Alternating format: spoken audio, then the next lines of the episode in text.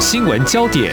焦点时事探索、两岸互动交流，请听中央广播电台新闻部制作的《两岸 ING》。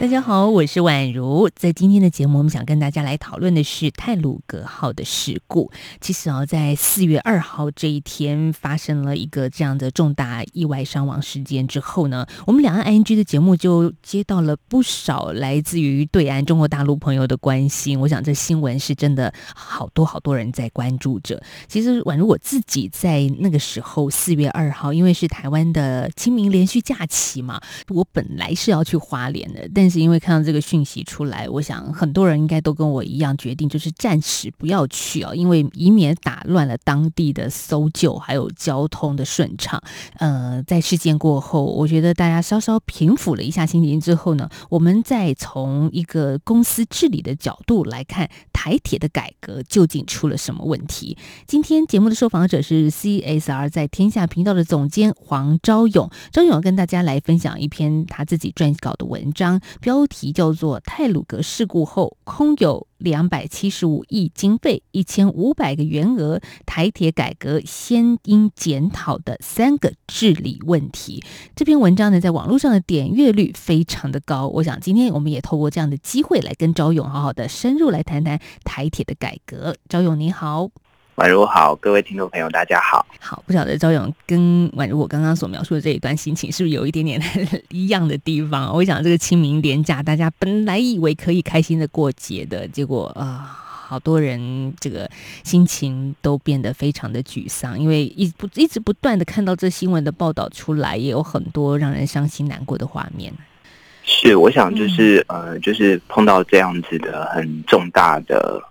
呃，交通事故其实对我们大家都是非常大的冲击哦。大家当下其实我我在那个，因为我的呃，就是自己的亲亲戚朋友就有住在花莲，而且原本在这个就是清明年假的时候，他们是打算要呃，就是来台北这边扫墓嘛。嗯，那就是遇到这个非常重大的事故，我们当下就是跟。呃，花莲的亲戚就说：“哎，那是不是今年就先不要过来？因为不管是他自己的交通方不方便、便不便利，都有可能是增加当时要这个救灾救难人员的一些负担。对，所以啊，我想的确就是他会非常高度关注这样的事情，因为毕竟他就跟我们生活在一起。那台铁是我们几乎每一个人。”从小到大一定都会去搭乘的一个交通工具，所以我们对它的关注度真的是非常的高。没有错，那我们其实一开始会从一个比较心理层面，在央广的频道也会跟听众朋友做一些分享，就是说这个时候这个当下你怎么去面对台湾的重大灾难事件？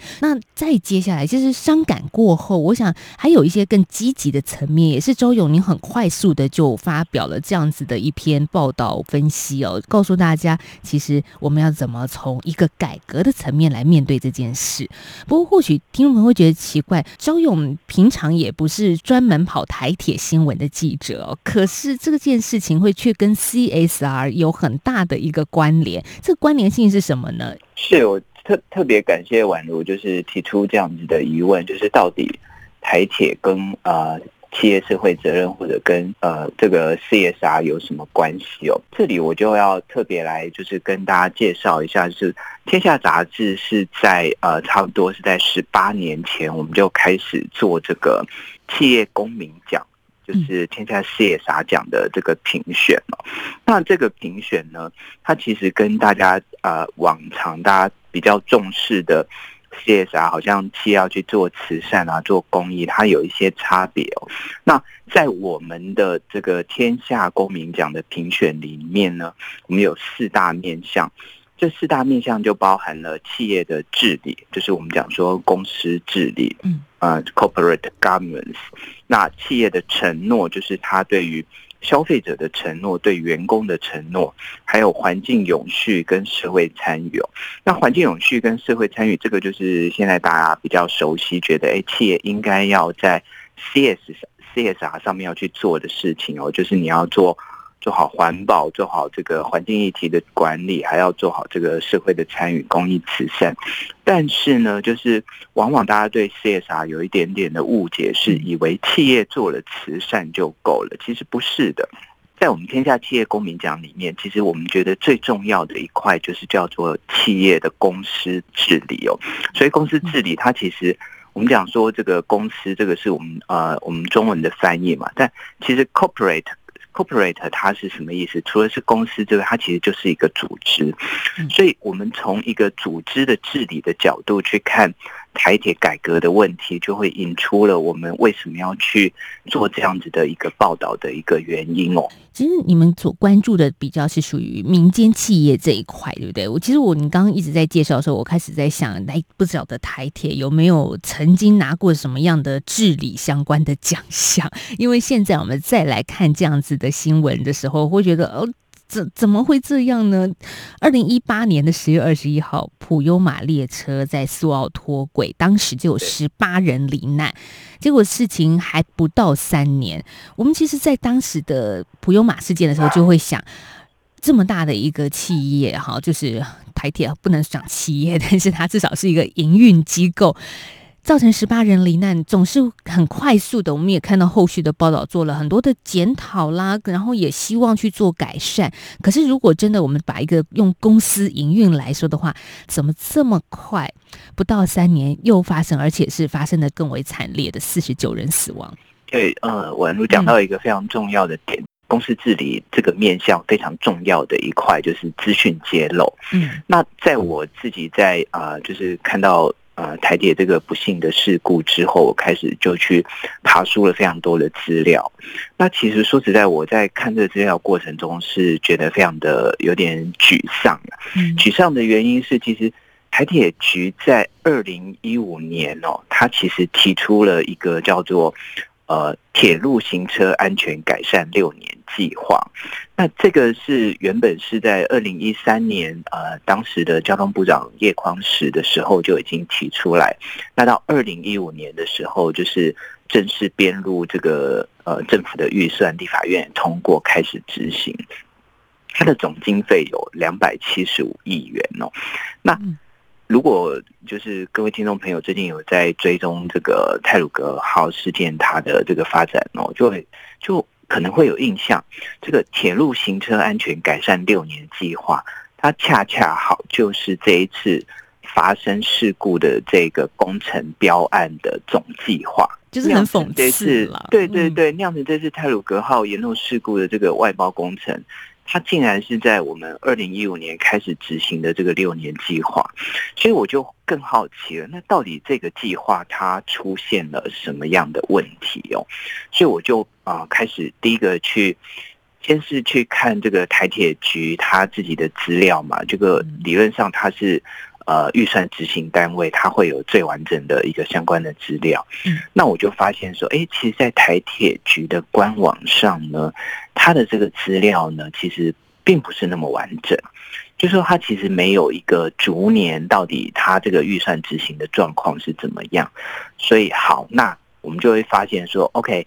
台铁局第一个假设说。呃，不是，还不是公司化对它造成最大的问题是什么？就是它的预算的执行呢，资料可能会散在各处，所以我就开始去呃，从几个地方跟这个国营事业会有相关的一些单位去找这个资料。那第一个就是在这个政府采购网里面，我就看到哇，从二零一五年开始呢，就是。台铁局的这个行车六年改善安全呃改善计划，它就被拆成了大概八百多个标案。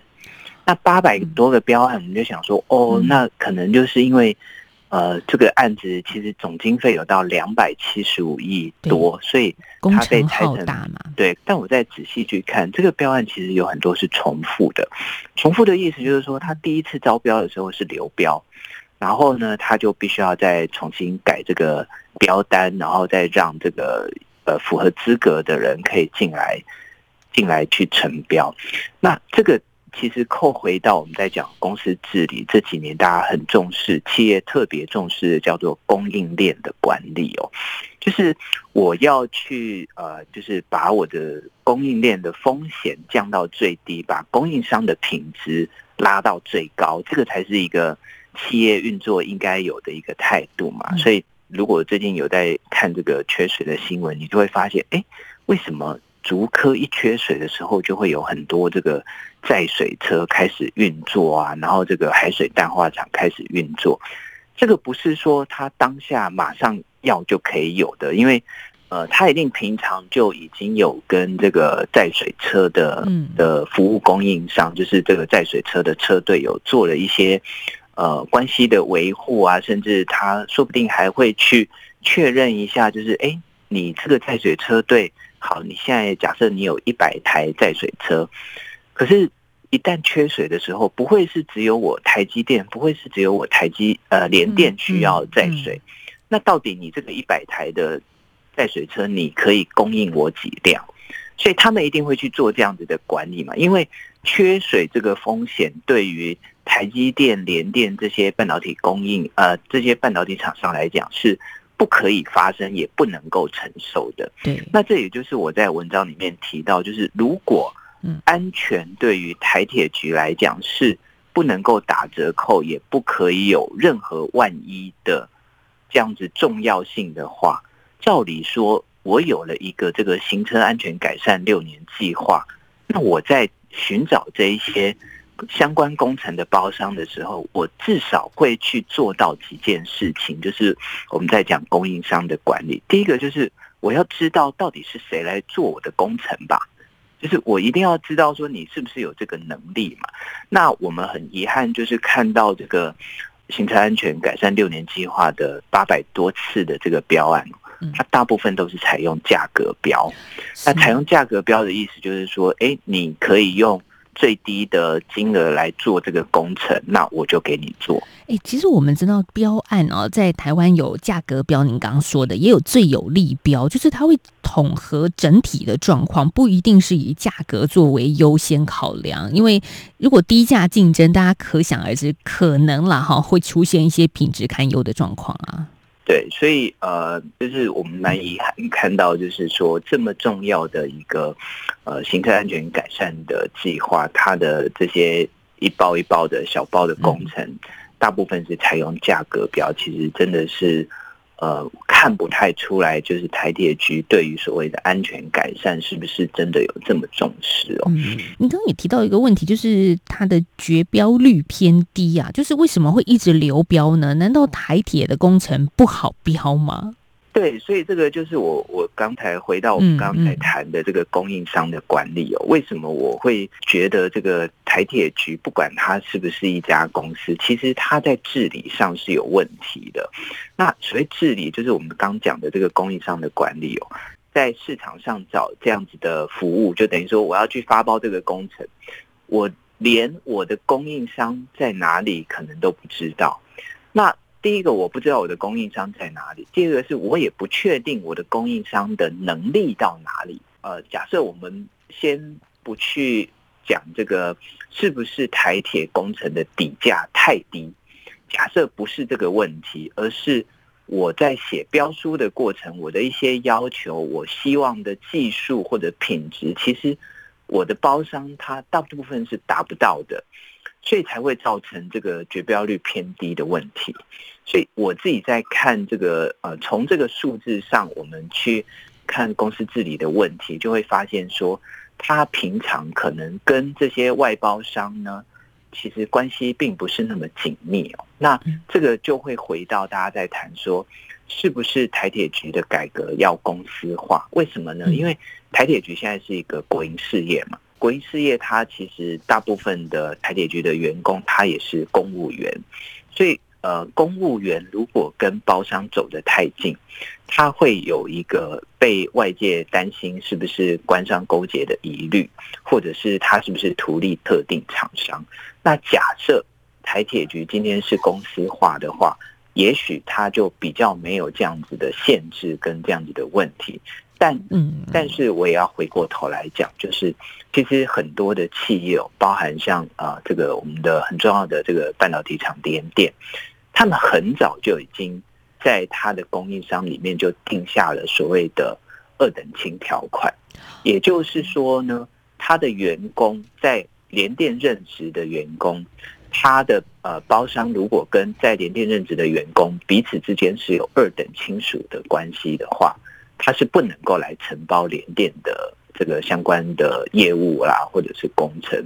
所以台铁局有没有公司化，跟他现在是否有做好供应链供应商的管理，我觉得没有。必然的关系。好，我们在今天的节目访问到的是 CSR 在天下频道总监黄昭勇，昭勇跟我们分享频道的一篇点阅率非常高的文章，也就是针对泰鲁格事故之后的台铁改革检讨的问题。那其实这十几天当中，大家在检讨台铁内部制度的过程里面，还有一件事情就是人的问题。所以我们下个阶段再请昭勇来跟听众朋友好好谈一谈。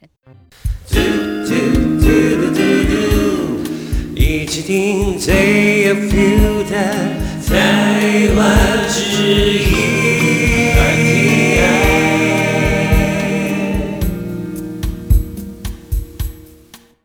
回到两岸居节目，我是宛如。在今天节目现场，我们谈到的是台湾的泰鲁格号事件啊。其实这个事情引起了非常多大家讨论要改革的声音啊。当然，台湾的政治界像立法院啊，其实非常非常多朝野两党各式各样不同的见解。那我们来看到行政院长苏贞昌呢，在这个礼拜一啊，就要求说好。两个月内要检视全国的铁路，凡是有异物入侵轨道危害的情形，还有风险高的路段呢，啊，都要优先比照。高铁就是说，哎，他提出一个方式啦，就是以纽泽西护栏的方式来建制防护的措施。好，防护措施是一定要的，但是改革其实也喊得震天尬响。其实真的是这几天听太多了啦。但是我们到底怎么样把这个问题看得更深入呢？如果我们真的不是这方面的专业人士的话。可是我们也是有方法去把一个个资料找出来，让大家理解这上面到底出了什么问题。所以 CSR 在天下的总监招勇呢，最近就赶紧写了一篇文章，谈到了是台铁改革先要检讨的三个治理问题哦。好，如果招勇公司它这最重要的是要人才嘛，人是根本的问题。所以在这篇文章的有一大部分，你谈到的是。台铁的人呐，然后你又把每年度的人台铁员工的总数啦，还有每日的客运人次，还有服务的人次都列了一个表。我想在里头，你在这数字里头也一定看出了很多东西出来。对，其实呃，最早我是去看这个监察院的报告，也就是我们呃一开始我们有提到就是。呃，在这个泰鲁格号这个不幸的事件之前不到三年，其实还发生了这个普悠马事件嘛。那普悠马事件之后，其实监察院也做了一个非常详细的一个调查哦。那其实所有的调查，包含我们呃，就是呃。新闻同业们，大家不断的做这个相关的报道，都是希望可以协助这个台铁局，我们很重要的这个运输的命脉，可以赶快找出它真正可以改革的一个方向哦。那在这个呃监察院的报告里面，他其实就有提到，就是台铁局受到很大的挑战，其实是从两千零七年这个呃高铁通车之后开始哦。那高铁通车，大家可以想象，就是哎，我在西半部，这个原本也就是我们主要的台湾，大家主要人口可能超过三分之二甚至四分之三以上的人居住的地方，所以交呃人口的稠密一定会带来非常高的运量，所以高铁呃很快就吸纳掉了一些长长途的这个台铁的旅客嘛，那所以台铁局其实那个时候他们。做了非常多的一些改变哦，那改变就是它的主要目的其实是要维持它的这个运量，就是让它的这个载客数不要掉太多。那事实上，它的这个两千零七年开始的这个努力也是算是非常的成功。它的载客数呢，从原本在两千零七年高速铁路营运之后，一度掉到一天大概只有四十六万，四十六点五万的人次哦。那后来经过他们增加这个班次，还有增加这个车站数呢，到了二零一六年就回到了六十三万人次，呃，每天的这个载客数，所以你看它载客数其实增加，从高铁营运的两千零七年到现在，大概是增加了差不多有百分之三十五，可是同一个时间却发现，哎，台铁局的员工数呢？却减少了两成多，意思就是说，就算是有强劲的高铁这个对手出来，但是台铁的载客量还是可以保持着这个一定的程度，甚至是上升。但是它的员工人数却是降低的，这到底是什么原因呢？对，而且高铁营运通车之后呢，台铁为了要提升竞争力，他们在呃很早以前，行政院就曾经有。想要推动这个台铁公司化，嗯，那我们这这几天大家如果关心这个台铁的新闻，应该都有听到，就是哎，台铁的长期负债有四千亿，那四千亿里面其实有很大的原因是来自人事负担，所以当时行政院为了要打算要推动这个台铁公司化，他就停止招考，停止招考就是说，哎，那我就不要再增加这个员额嘛，在我公司化之前，我就。不要再增加这个可能未来这个新台铁的这个负担，结果没想到公司化没有成哦，他停止招考了八年，所以这个台铁的员工数呢就不断的减少，那一直到最近几年，他就恢复招考，他的这个员工数才恢复到在一万五千人以上哦。但是我我我在这个过程中，其实我比较呃好奇，也比较讶异的，就是在台铁局的官网上面的组织介绍里面，他就有说，哎，其实他两千二十年，二零二零年就去年，经过这个预算核定的员额，其实有一万七千三百六十二人，可是根据台铁局自己的资料，到了。去年底，他的员工数是一万五千八百六十七的嘛，所以等于将近一一千五百个员额还没有补足啊。对，将近一千五百个员还没有补足。那大家其实可以想象嘛，就是，哎，我今天不是没有。可以使用的员额，照理说，只要我缺人，我应该要赶快补吧。对对啊，所以我就从这边，我就会觉得，哎，这个台铁在不管说它是不是一个公司，它在治理上是真的是有非常大的问题存在。到底他不去补这个将近一千五百个员额的原因是什么？是说他也预期了接下来要推动公司化，所以他又犯了当年行政院在推动台铁公司化。同样的错误吗？还是说他虽然有这个预算员额，但是他觉得他已经亏损太多了，所以他就不想要去补？这我觉得这个都是接下来在。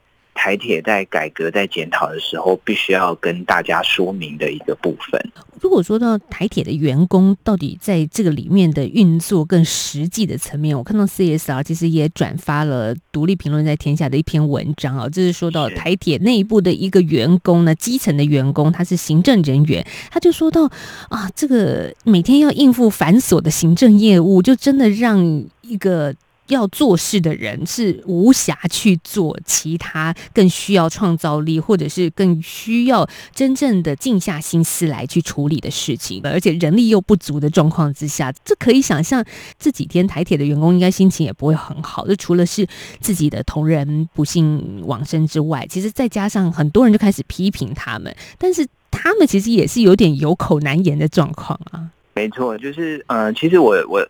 一样，呃，公司治理跟营运的角度来看，这个呃台铁员工刘先生他的这篇投诉，我就有非常深的感慨哦。就是呃台假设以营收的规模来看，或者说我们以他的员工数来看，台铁的员工数跟营收规模，假设我们拿它跟阿玛荣来比好了，就说为什么一个。跨国性，然后有好几十万人的一个企业，它可以运作的非常的有效率，但是台铁局却好像哎负担很沉重。其实回到公司治理或公司呃营运的的角度来看，那其实就非常的单纯，就是公司内部的流程是不顺的。大家现在呃静下心来慢慢思考，就会知道。台铁不是只有载客这件事情，它要去做这个呃轨道安全的维护，嗯，他要去做工程的发包，车辆要怎么样调度，还有车厢内的这个呃旅客的服务、危难呃救助等等，所以我们可以发现，就是虽然是很简单的一个运输的过程，但是台铁局跟台铁局的员工他们要做的。努力跟工作其实是非常的多。那如果说同样的一个员工，他就要负责呃，就是站内的行政业务，他又要去做这个工程的监工，或者甚至是发包啊、施工，那很显然就是他的斜杠太多了。对，他可能没有办法很专心的去把一件事情做好。那接下来台铁局是不是应该要重新去？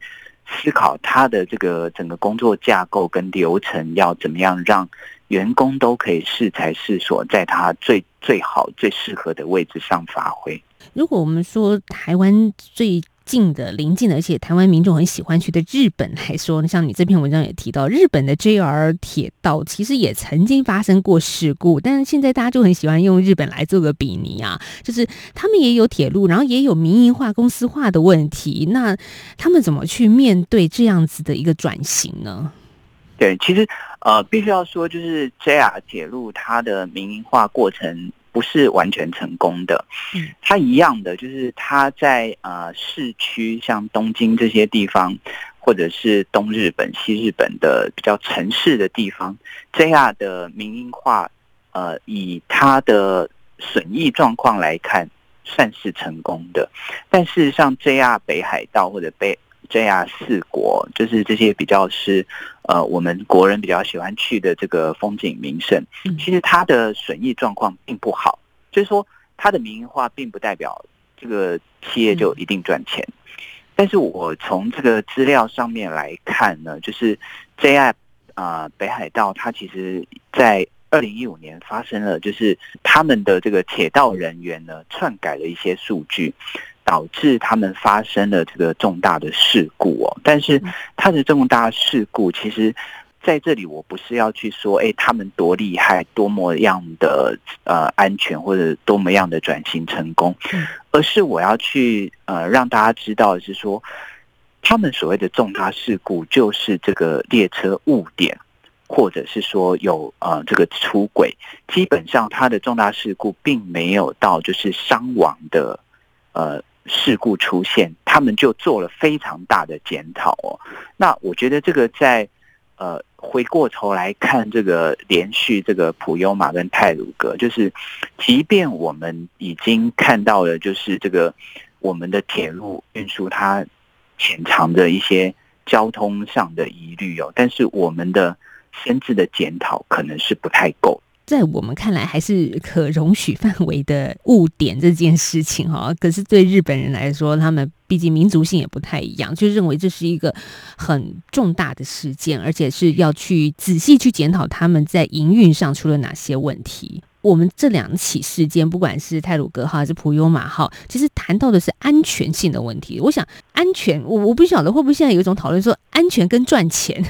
当然是安全比较重要嘛。可是很多时候，事故还没发生之前，我们可能会觉得先从赚钱开始去思考。对，其实呃，刚才这个宛如提到，就是台铁局的员工跟同仁，或者大家都可以同意一件事哦，我们讲说这个见微知著嘛，对，就是这些讯号其实就是。在提醒我们，假设这些讯号我们不去回应、不去处理，接下来可能会出现更大的瑕疵。所以，我觉得台铁现在的改革的确，它需要大张旗鼓、大刀阔斧的来做，但是这些非常细微上面的一些细节，是更是台铁的在流程再造上，它必须要一个一个去慢慢的检视。嗯，就像我们只看到可能是误点的事情，但其实这背后是有大结构性或者营运性的问题啊，但只是透过误点来做一个小小的暗示，告诉你这个公司治理可能出现的状况，你得去好好的去检讨你的班次问题，你的营运是否超过负荷的问题。好，其实要检讨的面向真的很多很多了。我想，嗯，不要每次只留在宣誓，我们希望真的可以看到把大家安全的送到家，这是当然是最最最重要的一件事情。好，我们的今天节目访问到的是 CSR 在天下频道的总监黄昭勇，谢谢昭勇跟我们的连线喽，谢谢，谢谢。